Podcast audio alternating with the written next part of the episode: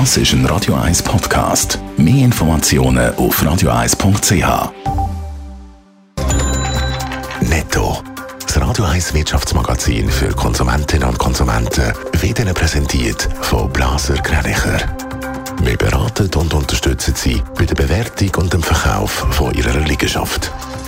blasergreinicher.ch Adrian Sutter. Swisscom holt ihre Angestellten wieder mehr aus dem Homeoffice ins Büro. Gemäss 20 Minuten wollen die Angestellten künftig wieder zwei statt nur einen Tag im Büro sein. Gemäss der Swisscom sei Zeit im Büro wichtig für die Unternehmenskultur. Stadtsicher Gewerbe soll mehr auf Velo als auf Auto setzen. Im Gemeinderat ist ein Postulat überwiesen worden, das will, dass in der Stadt, wenn möglich, Transport nicht mehr mit fossil betriebenen Lieferwagen, sondern mit Cargo-Velo gemacht werden. Die Stadtbesitzer prüfen, wie das lokale Gewerbe kann dabei unterstützt werden kann. E-Zigarettenfirma Juul hat in den USA einen weiteren teuren Kompromiss müssen zahlen. Wegen illegaler Vermarktung an Jugendlichen ist die Firma von mehreren Bundesstaaten angeklagt worden.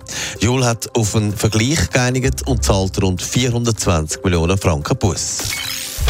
Ja, es gibt wenig Marken, die man wählt, mit ihrem Namen einen Artikel benennt. Tupperware gehört zu denen. Man weiß genau, um was es geht. Egal, welchen Plastikbehälter man hat. Es ist ein Töppergeschirr, auch wenn es das gar nicht ist. Adrian Sutter, der US-Traditionsfirma geht es jetzt aber schlecht. Und zwar so richtig schlecht. Viele kennen es noch aus den 80er und 90er Jahren, wenn die Mütter oder die Frau plötzlich einen Haufen Gäste die in der Stube. Und dann ist so Plastikgestier aufgestapelt und verkauft worden. Das gibt es auch heute noch, wenn teils auch ein bisschen moderner, zum Beispiel auf YouTube. Und sogar diesen Monat, diesen Monat wird noch geworben.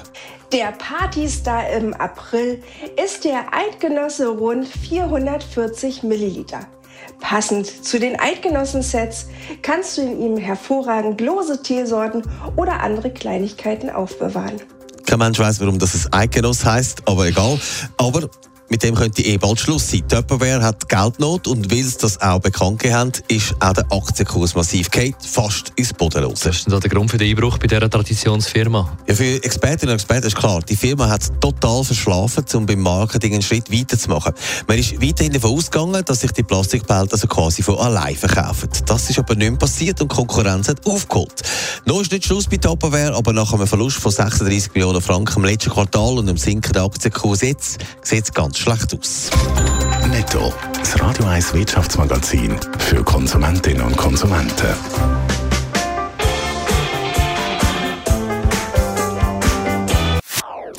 Das ist ein Radio 1 Podcast. Mehr Informationen auf radio1.ch.